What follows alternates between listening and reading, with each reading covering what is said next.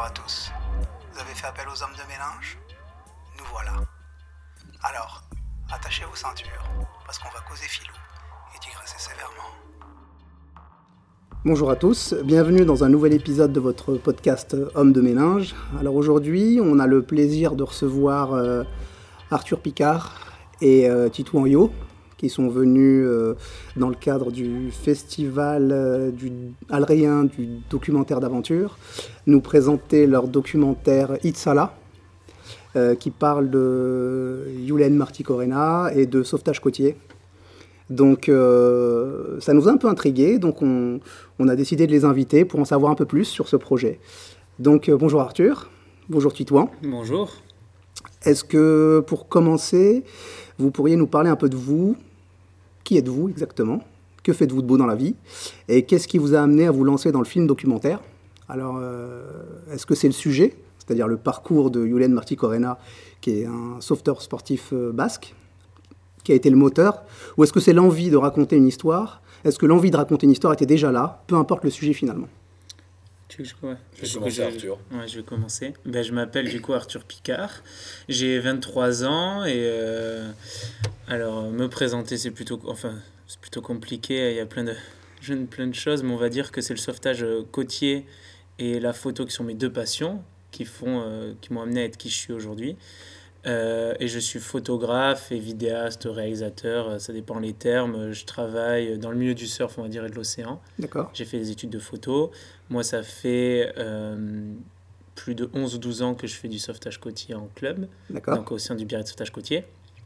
Et donc je viens du Pays Basque comme Titouan. pour parler du projet, le projet, en fait moi, Yulen, ça fait 10, plus de 17 ans que je le connais. C'est mon, c'est mon pote, c'est un de mes meilleurs amis. Et euh, on s'est rencontrés dans un club de surf à Biarritz, euh, sur la plage de la Milady. Et euh, il était au sauvetage côtier, du coup je l'ai suivi, mes parents m'ont inscrit, en fait on s'est côtoyé, c'est mon partenaire d'entraînement, et on a réalisé ce documentaire, enfin j'ai réalisé ce documentaire, mais lui c'était on va dire l'acteur principal, le sportif que j'ai suivi, il m'a beaucoup aidé à la réalisation. Euh, c'est venu d'un constat en fait que notre sport était peu médiatisé en France ou en Europe. Euh, la Fédération française de sauvetage et secourisme euh, ne met pas forcément en avant le sport comme on le souhaite, pour le, pour le dire poliment et gentiment. Et du coup, on avait vraiment envie de montrer ce que c'était notre sport, qu'est-ce que c'était. Et donc la trame, c'est Yulen Marti Corena, mais pour faire découvrir un peu cet univers. Donc euh, voilà. Est-ce que toi tu fais de la compétition? Ouais, j'en fais encore. D'accord. J'en ai fait, j'en fais encore. Euh, pas autant que Yulen, comme on peut le voir dans le, dans le documentaire, il s'entraîne beaucoup, 23-24 heures par semaine. Moi, je m'entraîne pas du tout autant. Euh, je me suis entraîné beaucoup. Maintenant, ben, je travaille et ma passion, c'est la photo, la vidéo. J'ai plein de projets, on va dire, artistiques que j'ai envie de réaliser. Et c'est plus mon unique euh, objectif ou but dans la vie que faire des compétitions et arriver à ces résultats sportifs. Mais je continue à pratiquer le sport. Euh, tous les jours, je m'entraîne. D'accord. Et là, c'est ton premier documentaire? C'est mon premier documentaire, ouais. D'accord. Donc, euh, pour répondre à la question de est-ce que c'est est-ce que c'est l'attrait du, du, format documentaire ou le raconter euh, l'histoire de Julian Marty Corena et, celle du, et présenter le sauvetage côtier, ça serait un peu les deux finalement. Ouais, ça serait carrément les deux. Le format m'intéresse parce que même moi je consomme beaucoup des documentaires. J'en regarde et ça m'intéresse. Je suis curieux sur plein de domaines. Euh, et d'un autre côté, bah, Yulen, euh, c'est un de mes meilleurs potes qui est un excellent sportif en France, en Europe et même dans le monde. On pourra en parler par la suite.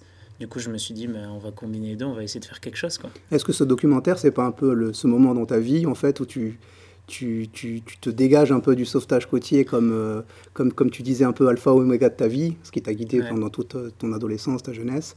Et là, quand tu rentres dans cette nouvelle phase de ta vie, où tu te diriges un peu plus, bah, du coup, vers l'art, vers la production euh, vidéo, ce genre de choses. C'est une, une bonne question. Je pense oui. Même là, je suis dans une grosse remise en question de ce que je veux ou quoi, euh, pour tout dire en ce moment ou quoi. Je sais, sais pas trop, on va dire artistiquement, personnellement, euh, professionnellement.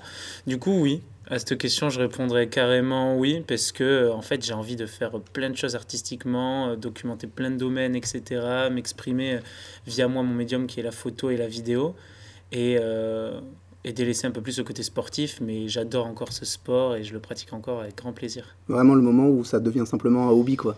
C'est peut-être qu'avant, le sauvetage côtier, c'était peut-être un peu, entre guillemets, euh, ton activité principale et la photo, c'était un hobby. Et là, c'est peut-être le moment où c'est en train de s'inverser un peu. Ouais, puis en fait, moi, j'ai fini mes études il y a deux ans, en 2020. Du coup, bah, jusqu'à la fin de mes études, je me disais, ah, le sport, le sport, le sport. Et puis au bout d'un moment, je tombe un peu dans la vraie vie professionnelle où je me dis bah faut que je vive et j'ai envie d'essayer de vivre de ma passion. Et j'ai pas envie de faire un autre métier à côté pour faire ma passion à côté. J'ai envie d'essayer en tout cas d'accéder à mes objectifs professionnels dans la photo et dans la vidéo.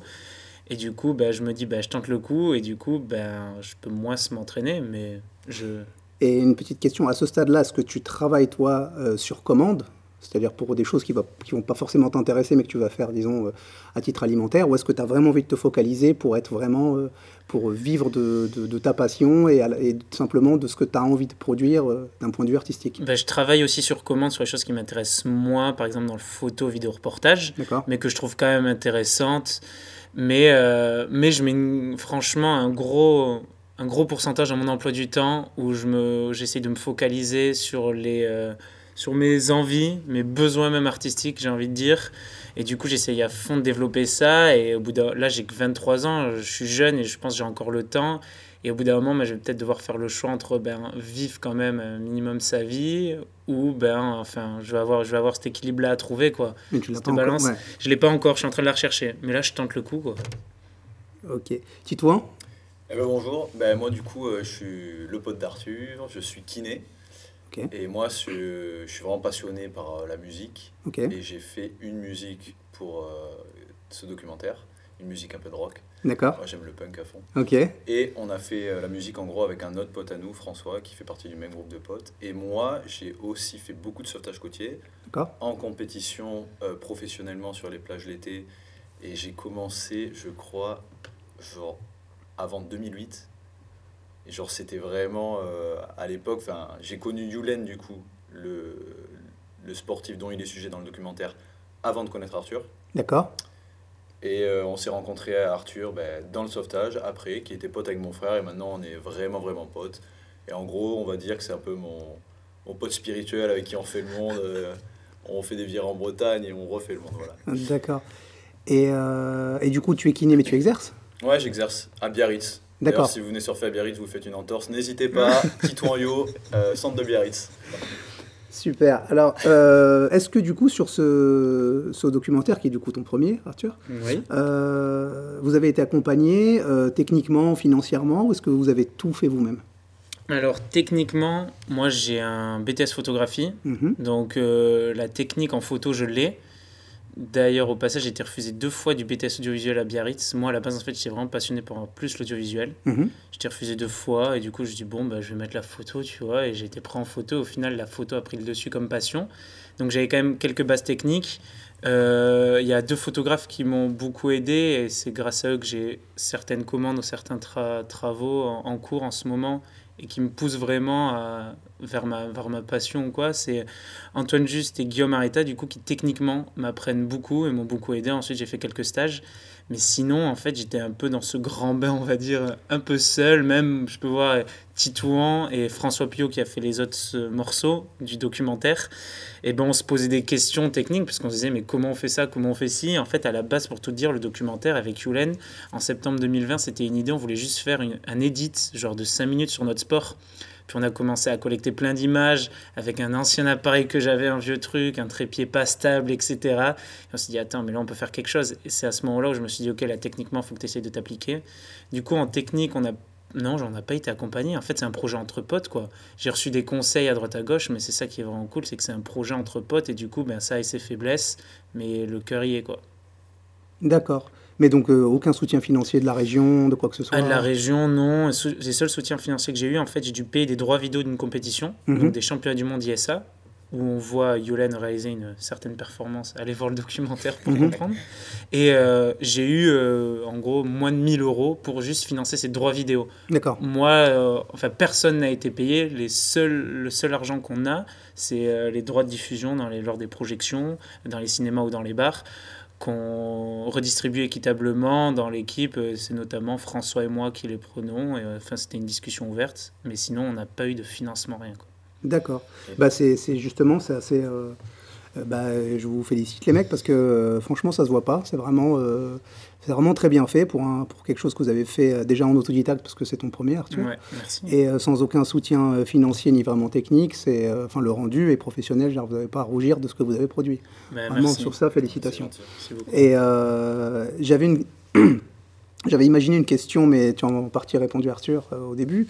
C'était sur l'ambition qui guidait la, la, la réalisation d'Itsala, c'était le but premier, c'est-à-dire euh, est-ce que c'était vraiment de parler du sauvetage côtier, est-ce que c'était de présenter Yulen Marty-Corena, parce que c'est très centré sur euh, Yulen Marty-Corena, mais en fait, euh, c'est un peu plus, disons, c'est un peu plus complexe que ça, que, mm. que ça n'y paraît.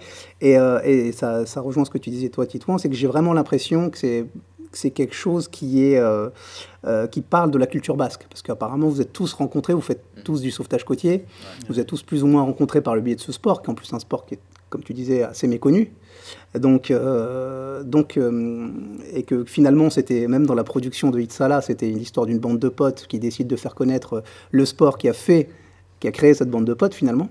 Donc, euh, et j'étais tombé moi sur un article de l'équipe du mois de juin 2022 où, euh, où il y avait une petite interview de toi Arthur, et tu avais dit une phrase que j'avais trouvée euh, super intéressante et super belle, c'était je crois que tu parlais de Yulen et tu disais à travers lui, c'est aussi un peu ma vie que je raconte et celle de toute personne qui pratique ce sport.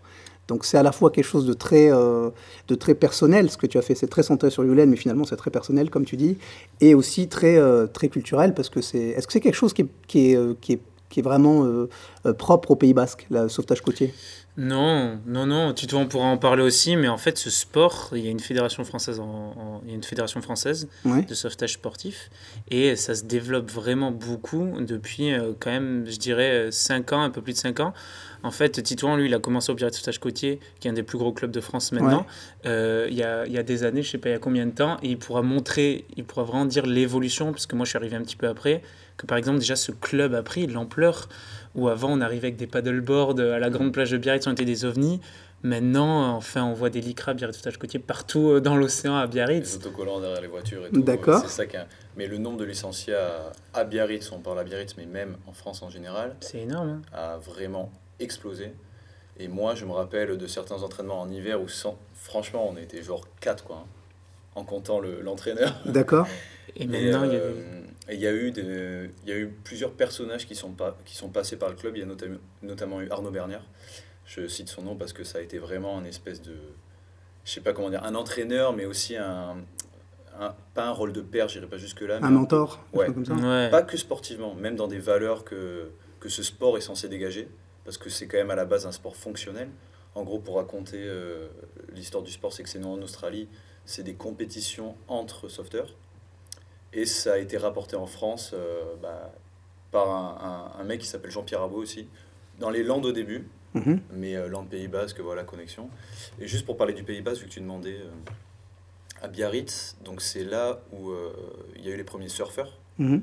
à la côte des Basques, parce qu'en gros, c'est des des mecs d'Hollywood, je crois, des Américains ou Californiens, je sais plus, enfin, qui sont venus à la côte des Basques, qui, sont, qui ont laissé les planches en partant. D'accord. les ramener.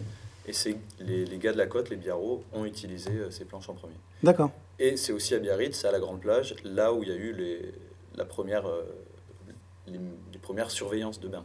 D'accord. Les premiers sauveteurs professionnels. Et ça, c'était à l'époque euh, de ce que j'ai cru comprendre de Napoléon III. Tu sais, il y a il y a un hôtel qui s'appelle l'Hôtel du Palais à Biarritz, qui est mmh. Palace, où j'ai bossé, donc je peux t'en parler aussi un peu. Mais c'est moins intéressant, je t'assure. et euh, cette plage-là était du coup à ce moment-là la première plage surveillée. Il y a eu les premiers euh, guides de bain, comme on appelait ça à l'époque. D'accord. Donc il y a aussi cet aspect voilà, fonctionnel. Ce sport, c'est c'est un sport qui a pour but ben, d'augmenter, on va dire, ses capacités physiques et connaissances de l'océan dans des milieux euh, qui sont un peu du coup difficiles pour, à la base, sauver des gens les compétitions entre sauveteurs en Australie, c'est des épreuves. Donc, dans le film, c'est dit il y a du kayak, de la planche, de la nage et de la course sur sable, mhm. et combinaison des, de toutes ces, ces, disciplines. Et c'est un but fonctionnel. À la base, c'est pour sauver des gens. D'accord. Et comme je sais que vous êtes baladé un peu ici dans le Morbihan, le Finistère et tout, est-ce que vous savez s'il y a des clubs dans le coin? Ouais, il y, a, des clubs. Il y a des clubs. Je sais pas où exactement, mais il y a des clubs. Et euh, franchement, euh, il y a des gros clubs, il y a des bons clubs Par exemple, on a une compétition qui arrive souvent à Dinard. On a eu des championnats de France à Dinard. C'est même là où la première fois le Biarritz Sautage Côtier est devenu champion de France. Donc on y était les deux avec Tito, on s'en rappelle très bien, en 2013. Et, euh, et ouais, il y a des gros clubs, il y a des grosses compétitions. Il y a des compétitions européennes qui se déroulent ici en Bretagne. Euh, donc oui, c'est développé. On a fait quand même les championnats du monde en 2014 à Montpellier. D'accord. On y a participé? Tu as participé aussi? Non, moi j'étais que spectateur. Ouais. Toi, tu as fait en Hollande Ouais, mais. Et donc, tu vois, il y a En Hollande, les mêmes que Yulen, je crois, non? Ils y sont dans le documentaire. Ouais, exactement. mais en fait, moi, on me voit un moment avec Yulen. D'accord. Du coup, pour revenir, quand tu dis c'est ma vie aussi, c'est vraiment en fait ma vie que je monte dans le docu, quoi, c'est ça. Et c'est au-delà de Yulen, c'est le sauvetage. Et même, on a essayé de faire passer aussi d'autres messages plus puissants. Je sais pas si tu voudras en parler après. Autour des valeurs du sauvetage côtier. C'est un peu une ode à l'océan aussi. Il y a plein de choses qu'on a voulu te faire passer au-delà de juste du portrait de Yulen Marty Corena. Oui, tout à fait. On va, on va revenir sur ça un peu plus tard. Juste, je me permets de rajouter, vu que tu parlais, tu sais, de, notre histoire, qu'on se connaît d'ici et tout. En fait, nous, on, a fait le constat, mais depuis longtemps, on a remarqué que vraiment le sauvetage, c'était genre le pilier de notre vie. Même si ça peut paraître être un truc, je sais pas, un peu anecdotique, genre c'est juste une activité, un loisir, un sport, ce que vous voulez. Mais tous nos potes et quasiment tout ce qu'on a fait après, que ce soit photo ou musique ou quoi, Enfin, on s'est rencontrés là et c'est vraiment ça qui. C'est la matrice un peu. Vraiment quoi. Ok. Euh, si vous voulez bien, on va entrer un peu plus dans le détail du film, que j'ai eu la chance de voir. Je vous en remercie d'ailleurs d'avoir envoyé le lien.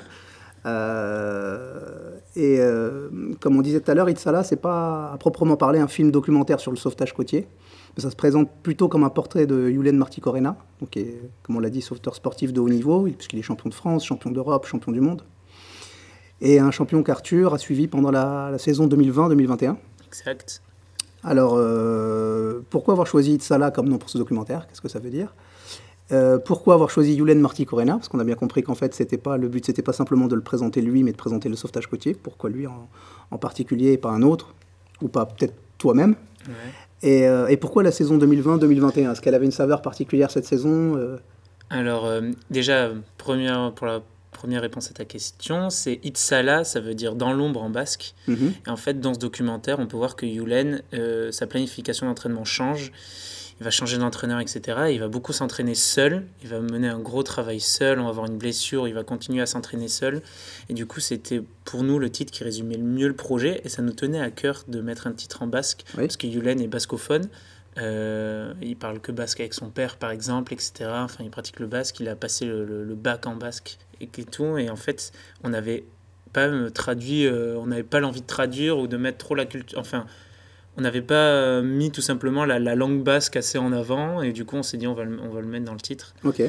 Euh, ensuite, la deuxième question, bah, c'était évident pour moi, Yulen, parce que on se connaît depuis 17 ans.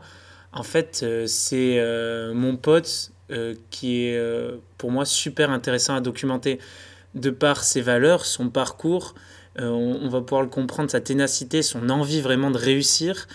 Et euh, j'ai même après le découvrir beaucoup plus en, le documentant. Du coup, c'était une évidence en fait. C'était mon pote en face de moi et qui je me suis entraîné aussi pendant des années. Et on s'est dit, bon, bah allez, c'est parti. En fait, euh, ce projet, il est né aussi en sortie de confinement en 2020. On se retrouve en septembre, Yulen et moi, à Biarritz. Et on se dit, euh, moi, j'avais pas forcément beaucoup de travail, je sortais de mes études, pas de commandes, etc. Yulen, il, avait juste prévu de, enfin, juste, il avait prévu de s'entraîner énormément. Je me suis dit, bah, vas-y, on fait quelque chose, quoi. D'accord. Et, euh, et, la troisième question était... c'était est-ce que la saison 2020-2021 ah c'était euh, la saison 2020, c'est une saison charnière pour lui ou est-ce que... bah, franchement oui on le découvre mais on le savait pas on, on, le découvre tout simplement en le documentant parce que il change d'entraîneur de manière de s'entraîner il découvre plein de choses sur l'entraînement même sur lui personnellement et, euh, et, il se blesse. Et c'est une des premières fois où il se blesse avant une compétition principale. Et on verra dans le film comment il gère ça. Et du coup, ouais, c'est une saison charnière. C'est vrai que c'est très intéressant sur ça, pour vraiment de cet aspect sport de haut niveau que peut avoir le, qu'a entièrement le sauvetage côtier. Et qu'on voit, lui, sa façon de gérer la blessure, de gérer les, bah, les temps morts dans une carrière. Donc euh, c'est pour ça que je disais que c'est beaucoup plus complexe qu'une simple, simple, présentation euh, de, du sauvetage côtier ou de Yulen Marty Corena. C'est un, peu, un peu plus profond pour, pour qui veut bien prendre le temps de de, lire entre les lignes. J'avais une autre question, c'était, euh, comme tu le connais très bien, je vais te poser une question que j'aurais pu lui poser directement à lui s'il avait été là. Euh, l'ambition ultime de, de, Yulen, donc, c'est de, de, se faire un nom en Australie, il le dit très bien dans le, documentaire. Et alors, du coup, moi, ma question, c'est est-ce qu'on peut exister dans le sauvetage côtier loin de ce pays? Est-ce qu'en France, on a, euh, vous avez répondu un peu, on a la culture du sauvetage côtier, vous avez dit que ça se développait, mais est-ce que c'est vraiment, est-ce qu'on peut vraiment se faire un nom et être reconnu comme un sportif de haut niveau en France dans le sauvetage côtier? Oui, on peut être reconnu comme un sportif de haut niveau, euh, parce que ça se développe vraiment, on va dire que ça a tendance à se professionnaliser, il y a de plus en plus d'athlètes et de plus en plus de densité. Mais euh, en fait, l'Australie et la Nouvelle-Zélande sont les deux nations majeures dans ce sport parce que le sport il est euh, importé d'Australie mhm. à la base. Et donc logiquement, c'est là où il y a le plus gros niveau et il y a encore énormément de niveau, énormément de densité surtout. Euh, donc euh, là, justement, je me permets de parler à la place de Yulen, parce que Yulen, là, il est en Nouvelle-Zélande actuellement, et après, il va partir en Australie, et il compte y rester euh, s'il si, peut un ou deux ans, quoi, pour vraiment augmenter son niveau. En fait, il y a certains sportifs qui ont fait ça en France, qui partent en, Australie ou en Nouvelle-Zélande s'entraîner, parce que les conditions météo sont meilleures, il fait plus chaud, euh, donc c'est compliqué de s'entraîner, on peut le voir dans le film, quand euh, il fait 9 degrés dehors et que l'eau elle est à 10, qu'il y a du vent, de la pluie, etc. Bref. Les et... Bretons qui nous diront le contraire. voilà. Certainement pas. Et, euh, et, du coup les conditions météo, et en fait les conditions d'entraînement sont meilleures là-bas. Les clubs sont plus gros, les séances je pense peut-être plus structurées ou d'une manière différente, c'est une connaissance de sport qui est meilleure, mhm. et du coup ce qui apporte des meilleures conditions d'entraînement. Du coup c'est possible d'exister, oui, en France et être un sportif de haut niveau en France, mais euh, aller au bout de son rêve, après tout dépend de l'ambition qu'on a, mais que chacun a, mais Yulen, lui, son ambition, c'est euh, avoir envie d'explorer jusqu'où il peut mettre son, on va dire, son, son point final, s'il y en a un. Mhm. Et euh, j'espère qu'il sera très haut. Et du coup, ben, il se dit, mais je vais là où il y a le meilleur niveau pour me confronter au meilleur et pour essayer d'augmenter mon niveau. D'accord. Après, tu, tu, sais, quand tu dis exister, je ne sais pas si tu parles financièrement ou pas bah, De manière générale. Ça peut être financièrement, mais médiatiquement, ça peut être à, tous les niveaux, parce qu'il y a aussi cette contingence-là. C'est-à-dire, je, je me souviens plus, on en reparlera tout à l'heure, sur le, les amplitudes d'entraînement de, nécessaires. Euh, normalement, quand on s'entraîne comme ça, on n'a pas le temps d'avoir un, d'avoir un boulot à côté. C'est pas ben Normalement, techniquement, c'est impossible. C'est ça qui est, qui est beau, c'est vraiment une passion. Mais quand on dit exister, par exemple, euh, nous, dans notre développement, on va dire, euh, adolescent, même, même enfant et tout, et même actuellement maintenant, c'est que quand c'est vraiment une raison de vivre, on fait des compètes, on rencontre des gens, il y a des liens sociaux qui se créent. Au club, à Biarritz, dans les autres clubs c'est pareil, il y a énormément de bénévoles qui enfin, passent un temps fou, vraiment qui donnent de leur énergie, de leur argent aussi. Mhm. Et on fait des postes de secours aussi. Donc euh, ça, dans le fonctionnel, par exemple, on fait bénévolement des, euh, des, postes de secours pour des événements. Donc nous, c'est beaucoup Biarritz, Pays Basque, ça va être des compètes de surf, des matchs de rugby, etc. Et euh, donc on, existe un peu dans ça. Tu Je ne sais pas ce que recherchent les gens quand ils font du bénévolat, si c'est vraiment du pur altruisme ou si on essaye aussi de... Normalement c'est les deux. L'idée c'est ça. C'est pas du bénévolat, c'est du volontariat maintenant, le stage côtier, ce qui est différent.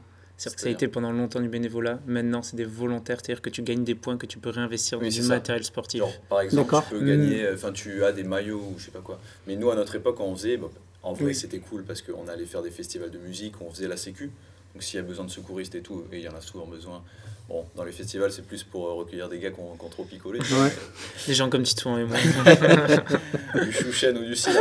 Mais tu vois, tu, tu, passes quand même des moments de vie. Tu vis des aventures. Tu... Donc exister, ça, ça te permet aussi d'exister euh, dans, dans ce sens-là, quoi, dans, dans un sens lien social et, aventure humaine. Ouais, ça c'est sûr, ça on, le, ça on, le, voit bien que c'est euh, c'est un écosystème, le, le, le, sauvetage côtier.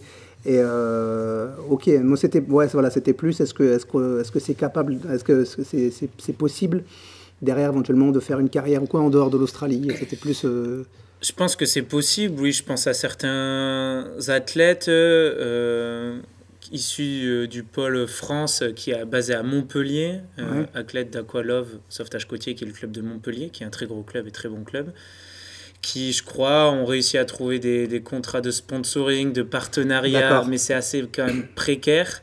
Et du coup, pour euh, envie, enfin en tout cas pour l'aspect financier, c'est très très compliqué. Même par exemple, un des meilleurs sportifs qui ait jamais eu en, côtier, qui s'appelle Jonathan Esperges, qui est le coach au Biarritz Côtier, qu'on a eu en coach les deux, que Yulen a eu aussi en coach, on en parle dans le film. Ben John, euh, il, est, euh, il est salarié du Biarritz Côtier, c'est le coach. Donc il passe des heures d'entraînement dans l'eau, et avant et après, il se mettait ses séances, quand à l'époque, il faisait du très haut niveau. quoi. Donc euh, c'est vraiment, euh, là où a insisté Titouan, c'est purement une passion où tu t'investis et tu te dis pas, ça, je peux vivre juste en ramant. Quoi. Non, non, faut que tu trouves un équilibre à côté. Et pour l'aspect financier, il faut préciser aussi que tu sais, on parlait de kayak, de planche, il y a quand même du matos qui n'est pas donné. Un investissement. Donc c'est pas, pas comme faire du cheval ou là, bon, mais il y a quand même un investissement, donc aussi financier. Ok. Euh, j'ai une question un peu bête. Je vous prie de m'en excuser. Euh, est-ce que les, les, les sauveteurs sportifs sont amenés à sauver des gens dans la vraie vie? Euh, ou est-ce que c'est une discipline purement sportive? Ah, Je sais que tu as commencé à répondre un peu en disant que de temps en temps tu intervenu sur ces, éléments, mais en fait, je, je, pose cette question-là parce que dans le documentaire, c'est clairement plus, beaucoup plus l'aspect sportif que l'aspect sauvetage qui est mis en avant. Du coup, on a vraiment l'impression, est-ce que c'est quelque chose qui a vocation après à être décliné dans la vie réelle ou c'est simplement on se sert de, des divers aspects que peut avoir le sauvetage côtier pour en faire une discipline purement sportive? Ben, Du coup, euh, donc, euh, on en a un peu parlé, déjà le sport est né pour euh, comparer les sauveteurs qui étaient mhm. déjà professionnels. Mais euh, par exemple, nous, à l'école de sauvetage, on apprend des techniques mhm. pour aller sauver des gens dans la vraie vie. On fait des mises en situation, mhm. donc avec des, des, matériels. Par exemple, il y a le filin, c'est un fil que, que va emporter un sauveteur pour que ses, ses collègues le tirent sur le sable, l'aident à revenir. On a d'autres matériels, c'est la bouée tube. C'est une petite bouée que le sauveteur emmène et qui accroche à une victime. On a les planches qui sont aussi fonctionnelles et qu'on utilise l'été, par exemple.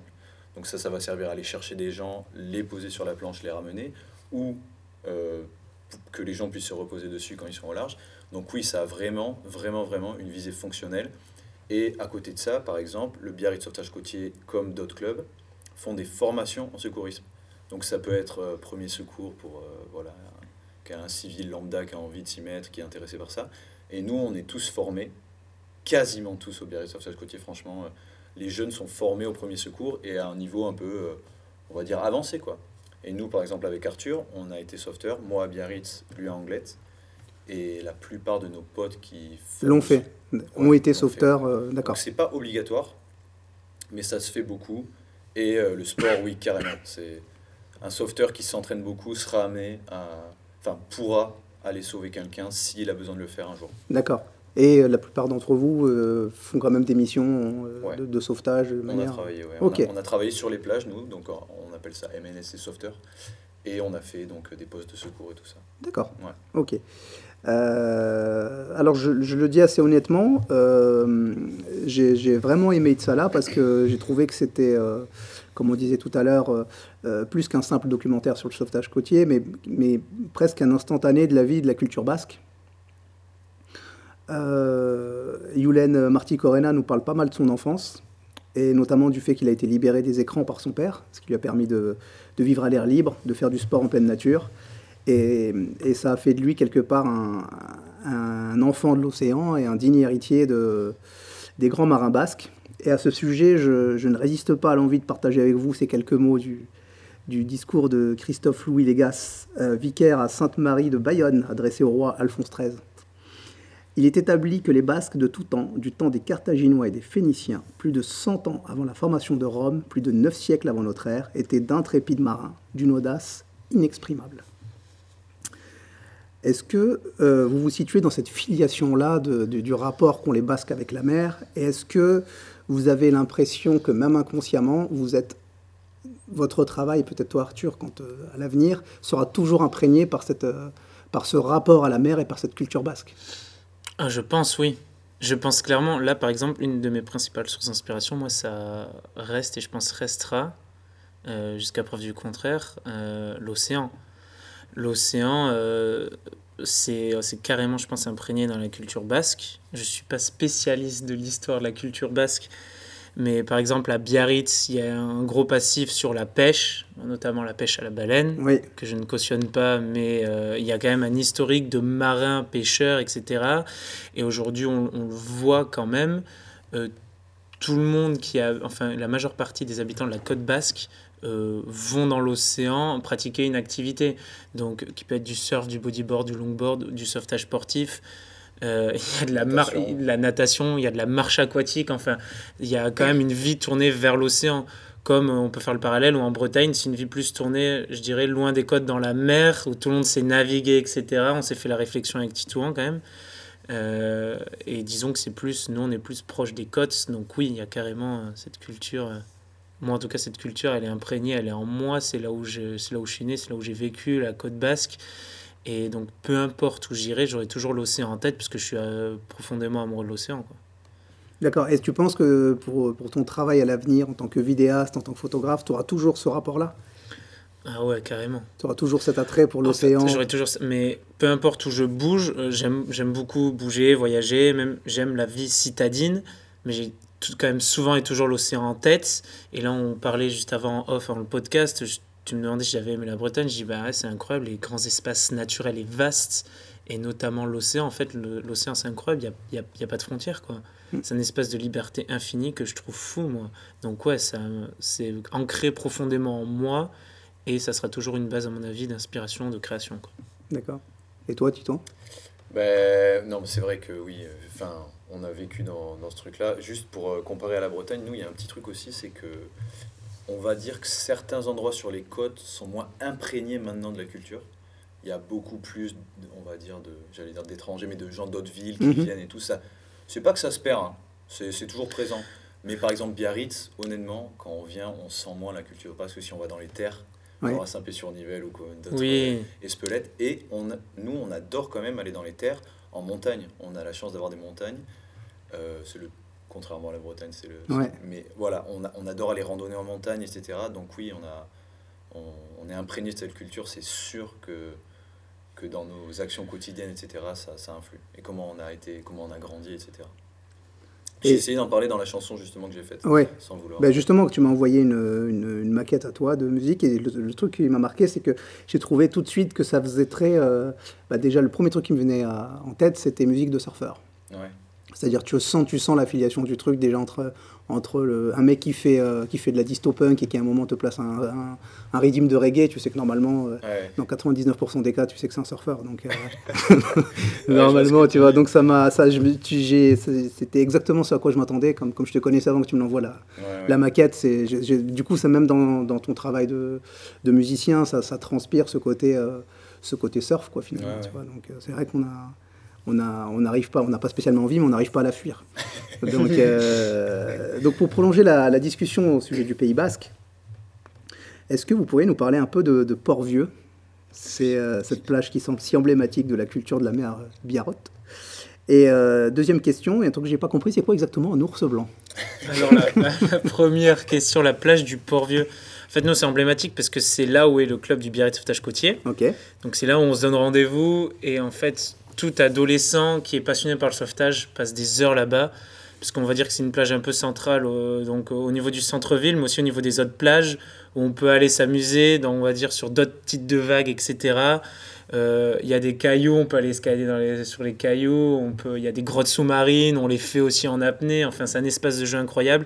Et Titouan comme moi, ou si on interroge d'autres personnes du biarritz côtier, quand tu es adolescent, euh, l'été, que tu travailles pas et que ta mère te dépose à 10h au club pour ton entraînement, mais te récupère à 20h le soir, mais en fait, es le Port-Vieux, c'est le point d'ancrage, quoi. Et c'est pour ça, c'est vraiment spécial pour nous. C'est une place un peu qui est dans notre cœur. En fait, je sais pas, Tito, comment tu peux en parler, mais ah c'est ça, quoi. Et puis, c'est une plage bourrée d'histoire aussi. Euh, euh, bon, nous, on s'y intéressait du coup, en gros, pour la décrire. Mais si vous voulez regarder le film, au moins, si vous, le sauvetage vous intéresse pas, les images sont belles. On est, ça, sur ça, on est d'accord.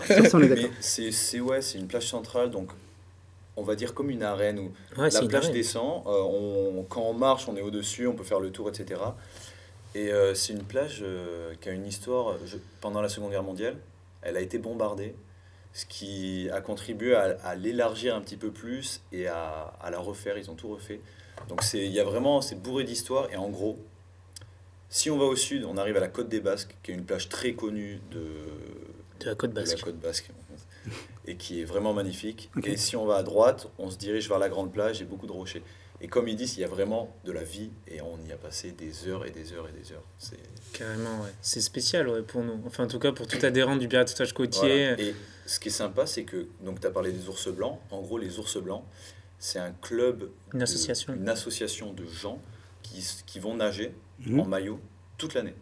D'accord. Qui profitent des vertus euh, bah, cryothérapie qu'on va dire l'hiver des vertus de l'océan, euh, enfin voilà quoi, du plein air, etc. Et ça a vraiment aussi un aspect ultra social. Donc avant, c'était, on va dire, une population un peu plus âgée. Mhm. Et maintenant, il y a vraiment tout âge. Donc tu vois, sur cette plage, tu as des enfants qui commencent le sauvetage, jusqu'à des personnes vraiment, vraiment âgées qui peuvent euh, presque plus nager. Quoi. C'est vrai que ça, ça, ressemble à un lieu de vie dans les images qu'il y a dans le, dans le Port-Vieux. C'est vraiment plus qu'une plage, c'est vraiment un lieu de vie. Et ce qu'il y a de bien, c'est que ça ressemble vraiment à un lieu de vie sans avoir besoin d'avoir des cafés, des restaurants. Il y a juste le club qui est. Qui ouais, c'est juste le club central. Et à côté, il y a le poste de secours où les sauveteurs côtiers l'été ben, prennent place. On s'entend très bien avec les sauveteurs. Et il y a le club des ours blancs. Et du coup, ouais, c'est exactement ça. On n'a pas besoin d'un café ou d'un restaurant. même s'il y a un café ou un restaurant au-dessus, on n'y va pas forcément. Nous, on est très bien. on, puis ça fait vraiment, euh, c'est, contrairement aux plages qu'on a, qu'on peut avoir nous ici en Bretagne, c'est, ça, ça ressemble à une crique un peu. Exactement. C'est, une crique, ouais. C'est, vraiment un truc un peu, un peu, en plus un peu intimiste et tout. Et c'est possible d'y aller euh, en saison ou c'est, un. en saison, c'est blindé. Euh, moi, je t'avoue que par exemple, avec mon groupe d'entraînement, on s'entraîne très tôt le matin. À 7h30, on est dans l'eau. Et à 9h, on n'y est plus, quoi. D'accord. Et du coup, moi, je vais pas sur la plage du Port-Vieux entre, entre. C'est un truc qui est touristique euh, en saison C'est très touristique. En fait, vu que c'est au centre-ville, c'est très touristique. C'est centre-ville de Biarritz. Ouais, mais ce qui est compréhensible parce que c'est magnifique, quoi. Donc, oui. Euh, je ne blâme pas les, ceux qui vont là-bas hein, l'été. Euh, après, dans, le documentaire, on le voit bien, il y a Yulen Marty Corena qui se blesse, je crois, qu'il se, se, fracture le zygomatique, c'est ça? Ouais, exactement. En tombant. J'ai fait le boulot. Hein. Ouais, et en tombant sur une planche, c'est ça, en prenant la planche de. Ouais, c'est ça, en fait. Ouais, c'est ça. Et euh, ce qui va l'empêcher en fait de s'entraîner pendant une longue période. Je crois que c'est plusieurs semaines, voire même plusieurs Ouais, plusieurs semaines, un mois, un mois et demi, je crois. Et, euh, et, du coup, il est longuement question de la gestion de la pression, de la gestion bah, de la blessure, de la frustration. Et, euh, et, et, cet aspect-là, là, c'est clair, c'est un, un, point, euh, c'est un point vraiment fondamental du sport de haut niveau, la gestion de la pression, du mental, euh, le, la transformation de l'entraînement en fonction des pépins physiques qu'on peut avoir.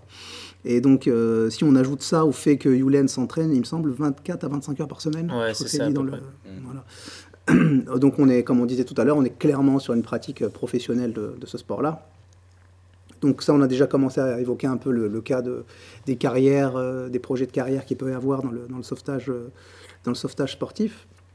Et euh, en termes de compétition, par exemple, quand on fait du sauvetage côtier comme Yulen en fait, on a combien de compétitions par an, par exemple? Eh bien, c'est ça en France le, la grosse différence par rapport à l'hémisphère sud, c'est qu'il y a très peu de compétitions euh, côtières, on va dire, avec du niveau. Donc euh, il y a trois ou quatre compétitions en, France où par il y a an. du, par an, où il y a vraiment du niveau. Et après, il y a des petites compétitions l'été. Et encore, euh, ça dépend. Là où en fait en Australie ou en Nouvelle-Zélande, le, durant leur saison sportive, chaque week-end, ils ont une compétition où il y a énormément de niveau et de densité. Et nos potes qui sont allés s'entraîner là-bas en Australie, etc., nous le disent, c'est là la grosse différence. Quand tous les week-ends, tu fais des tours, des séries et des séries, tu passes pas en finale et tu fais euh, ta première série, euh, tu peux avoir des mecs qui sont sur les tours pro vraiment en Australie, ce qu'on appelle les, les nutrigrains. Alors qu'en France, euh, un championnat de France, ça va être beaucoup moins dense et c'est une fois dans l'année. Donc, donc voilà. Il y a peu de compétition, on va dire, côtière quand même, moi je trouve, par rapport à l'Australie. Et pour préciser, du coup, il dit compétition côtière parce qu'on n'en a pas vraiment parlé, mais il y a, on le voit dans le documentaire, il y a aussi des compétitions en piscine. Oui. En bassin, où il y a les épreuves aussi fonctionnelles avec des mannequins, des bouées tubes, donc les bouées qu'on utilise pour sauver en piscine, ça. Ouais, T'aimes bien le mot fonctionnel ah, Parce que moi, c'est ça que. C'est la base de son boulot. Ouais, c'est Et, euh, et tu disais souvent, oui, en termes de, en termes de rétribution financière, par exemple, c'était ce que tu as donné l'exemple de, de, Montpellier, c'est-à-dire par du sponsoring et tout. Ouais, je sais qu'il y a une athlète, euh, mais je suis, je suis plus certain, où il y a d'autres athlètes, je crois, en France, qui peuvent avoir quelques partenariats sponsoring, mais c'est très, très, très rare. Je pense que ça se compte sur le doigt d'une main. Ouais. Et, euh, et en Australie aussi. Euh, je sais euh, qu'avant, c'était, euh, avant, il y avait plus d'argent dans le sport. Le sport passait beaucoup plus à la télé, etc. Nous, non. Et euh, ils peinent à passer dans certains cinémas. et, euh, et, du coup, avant, c'était un, sport qui, où il y avait plus d'argent, il me semble, en Australie, où dès, euh, je sais pas, dès que tu faisais une, même une 16e place, c'est-à-dire dernier ou quoi, tu avais un price money. Mhm. Et je crois que ça, il y, a, il y en a de moins en moins, il me semble. Et du coup, c'est plus du partenariat, du sponsoring, les gros athlètes qui arrive à être bon sur les réseaux sociaux, à bien se vendre, bien marketer, médiatiser. Okay. Où c'est pas seulement les résultats, il y a quelques légendes. Ensuite, il y a des gros clubs qui payent leurs meilleurs athlètes. Je pense à Northcliffe, qui est un immense club en Australie qui produit vraiment des très bons sportifs. Enfin qui produit, qui, met, qui entraîne. Mais, euh, mais sinon, c'est que, il me semble que c'est que du partenariat, du sponsoring, donc ce que je trouve quand même très instable financièrement. Oui, ça on est d'accord. Et euh, les sponsors, ça va être qui en général dans, ce, dans votre domaine? Euh, ben, Il y a les sponsors matériels, on peut voir qu'Ulen, il a Ocean Perf, donc une marque française qui développe, qui développe des planches, des kayaks et des pagaies. Ok. Mais lui, par exemple, s'il donne seulement du matériel. Et ensuite, ça peut être tout. Je, enfin, j'ai par exemple, il y, a, y, a, Red Bull, pour, ne, pour citer ça, sur un athlète. Euh, il y a Red Bull qui sponsorise un athlète qui s'appelle Matt Pool en Australie. Après, il y a, y a d'autres grosses entreprises franchement, c'est divers et varié. Quoi. Et ça, ça veut dire, par exemple, quand euh, le, le Red Bull, par exemple, le sportif, il va, il va faire les compètes avec, un, avec une tenue, un placement qui, qui place le produit, c'est Exactement, c'est du placement de produit, en fait, que ce soit sur les réseaux ou ce soit aussi, mais tout simplement sur les compétitions. Tu as vu, on a quand même des matériels imposants où tu peux mettre des immenses stickers, donc ça se voit. C'est plutôt bon. D'ailleurs, s'il y a des sponsors qui veulent s'intéresser au sauvetage, n'hésitez pas, on regorge, on regorge d'athlètes intéressants. Lui, ce gars là dont il parle, Matt Pool, c'est vraiment genre une star de, du, du sport. Quoi. Enfin, il est très médiatisé, en tout cas là-bas en Australie. Donc c'est vraiment très rare, même en Australie. Alors en France et en Europe. Euh, ben... Si, je sais qu'il y a une, euh, une, fille de Montpellier là, qui est sponsorisée pour des, des maillots.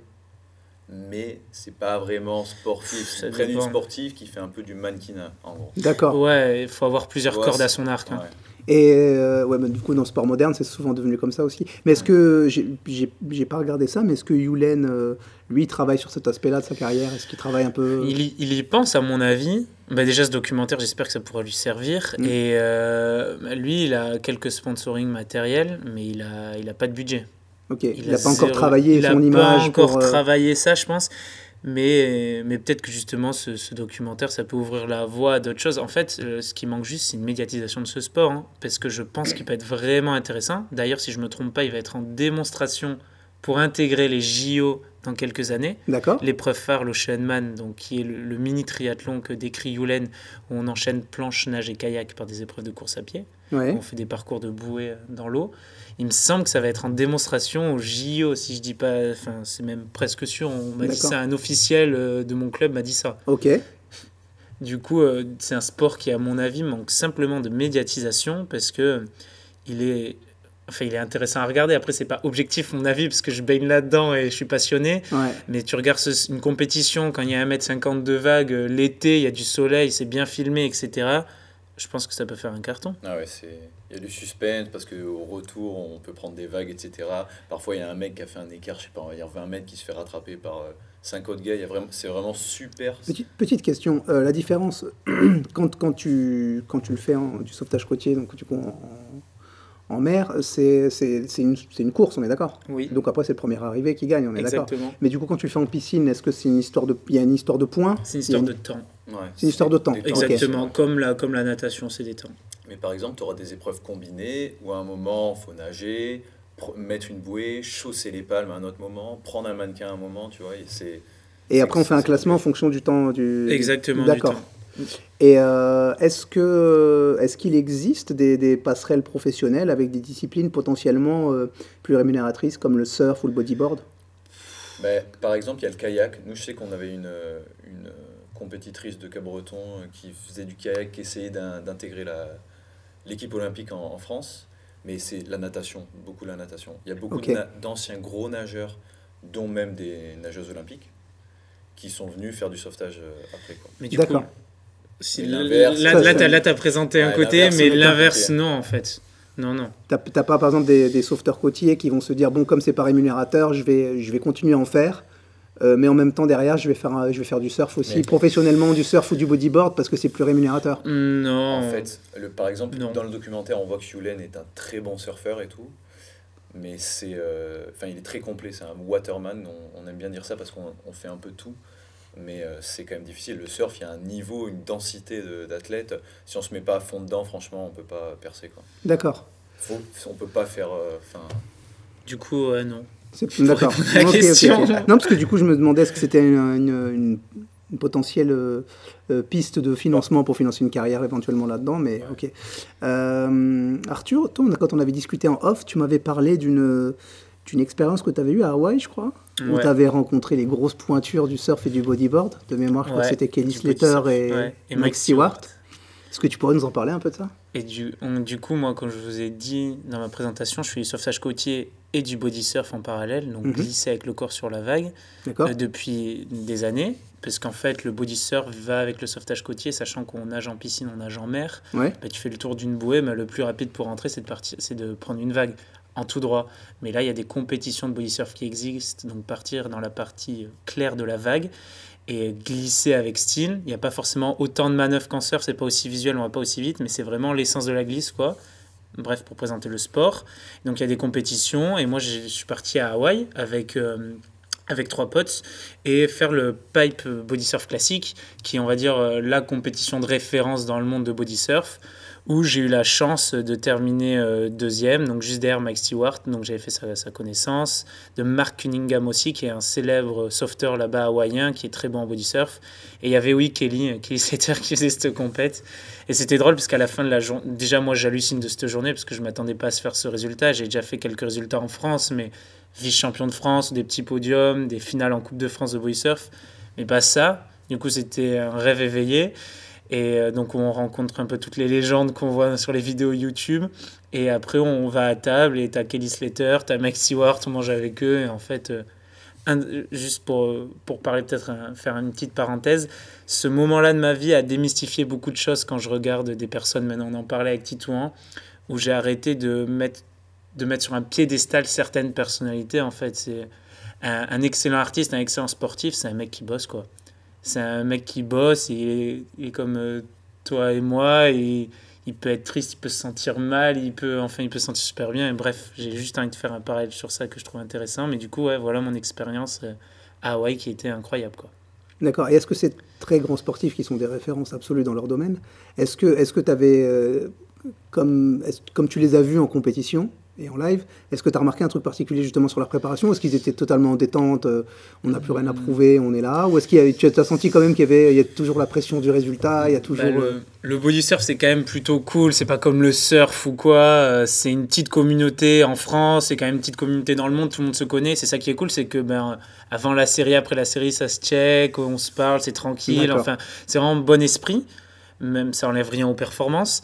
Mais euh, du coup, par exemple, Mike Stewart, pour moi, c'est un extraterrestre. Déjà, en fait, la vague, il la connaît parfaitement. Euh, je me rappelle quand j'étais placé avec lui dans l'eau euh, lors de la finale, il captait des trucs que j'étais mais à 10 lieues de, comprendre. quoi.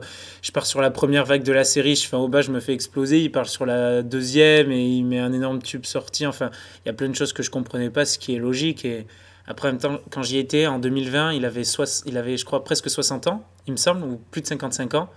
Et moi, je me dis, putain, j'ai pris une branlée par un ancien, quoi. Mais en fait, ce mec, c'est, un, c'est le waterman par excellence, qui est excellent en bodyboard, toi qui connais le bodyboard aussi. Et euh, qu'est-ce qu'il a en plus? Je pense c'est des connaissances de l'océan que j'aurais peut-être dans 30 ou 40 ans, quoi, si je continue à pratiquer. tu parles de son âge, mais Mark Cunningham, il a... Ouais, Mark Cunningham, qui est une légende, comme je parlais, qui a plus de 60 ans et qui va encore, encore scorer des, des pipes où il y a 4 mètres à se mettre des énormes tubes, quoi. Donc, euh, Ouais, mais c'est à, ce niveau-là, c'est c'est pas c'est pas une profession, c'est même plus une ah passion, c'est on est au-delà quoi. Ouais, ouais, c'est une vie. je pense qu'est-ce qu'ils ont de plus que moi? L'expérience parce que j'ai la passion, j'ai l'envie. Après, bien évidemment, l'expérience aussi apporte la technique quoi. Mm.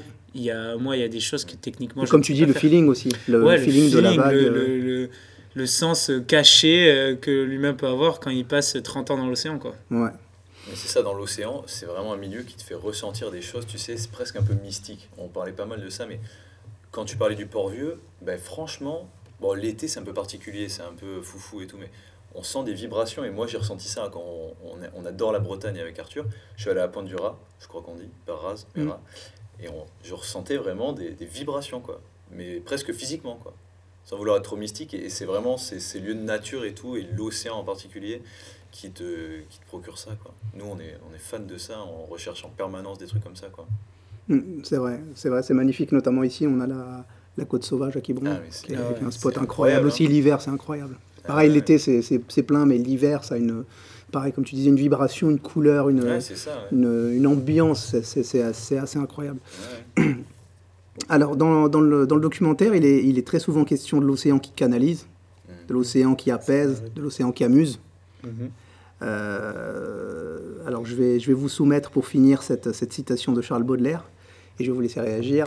Euh, Charles Baudelaire disait Homme libre, toujours tu chériras la mer.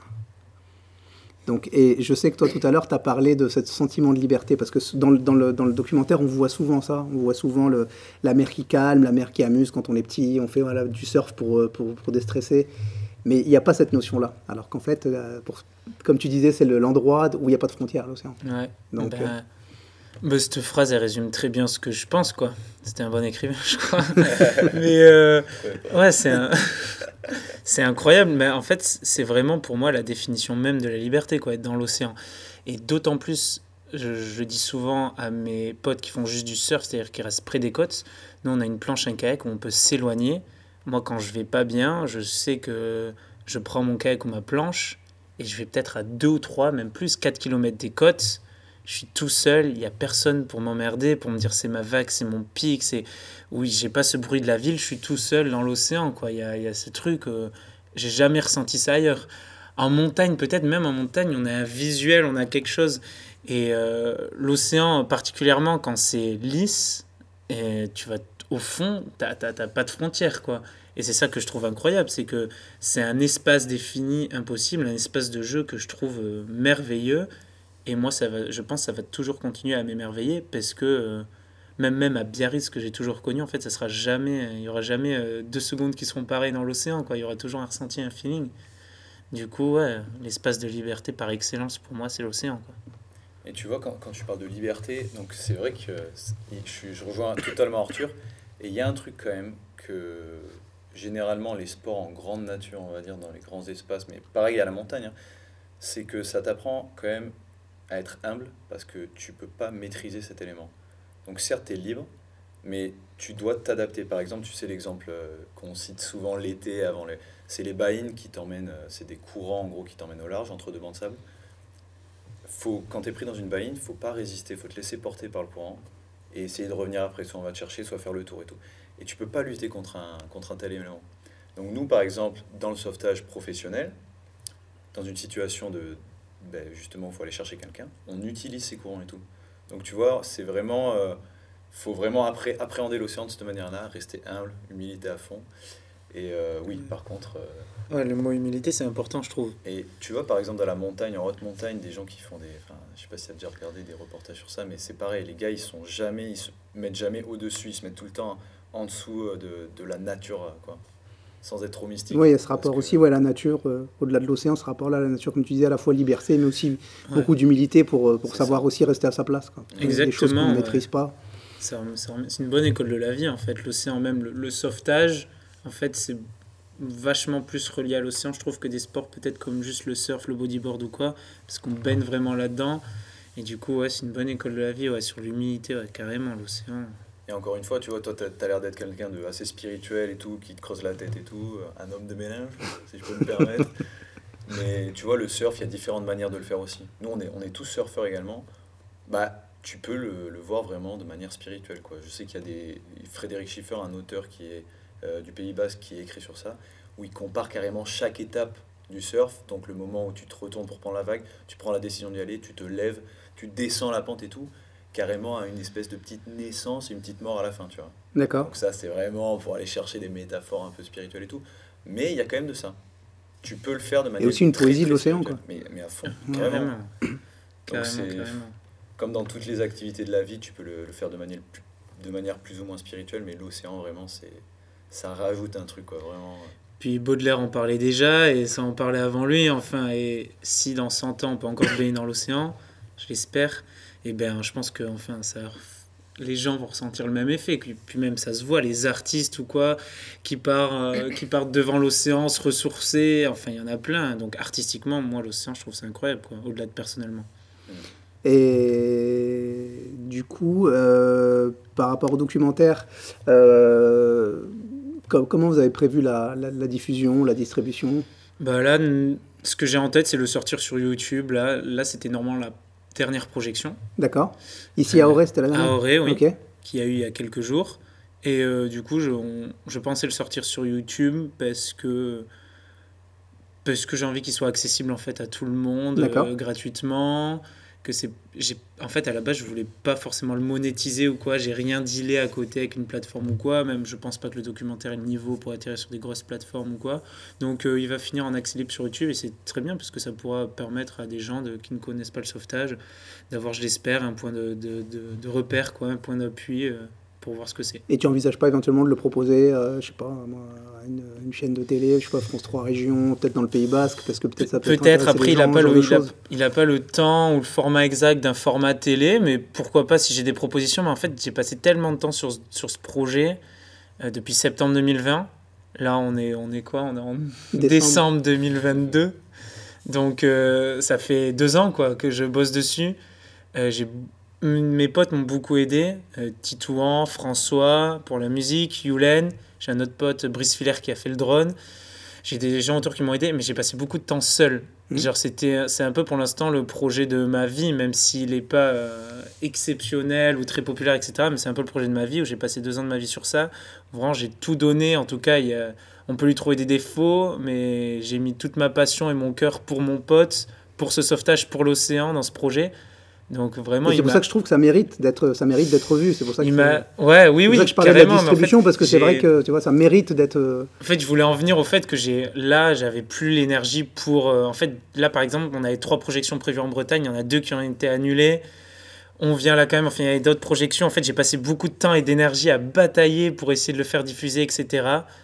Euh, bon, tu, dois, tu dois connaître ça aussi via ta vie d'artiste, de, d'artiste mais genre quand t'es personne, euh, t'es rien un peu, tu contactes des médias, on te raccroche au nez, t'appelles les cinémas, ouais, bon, ok, pourquoi pas et tout. Ça m'a pris énormément de temps. Et là, en fait, j'ai envie de passer à un autre projet. Je sais pas trop ce que je veux faire, mais en fait, j'ai envie de passer à un autre projet. Je me dis, je le mets sur YouTube et puis voilà. Il a une date de sortie du coup? Pas pour l'instant, non. À, à, mon avis, avant la fin de l'année, il sera sur YouTube. Donc là, on est en décembre 2022, non? D'accord. Avant le 31 décembre 2022, euh, j'espère qu'il sera sur YouTube. D'accord.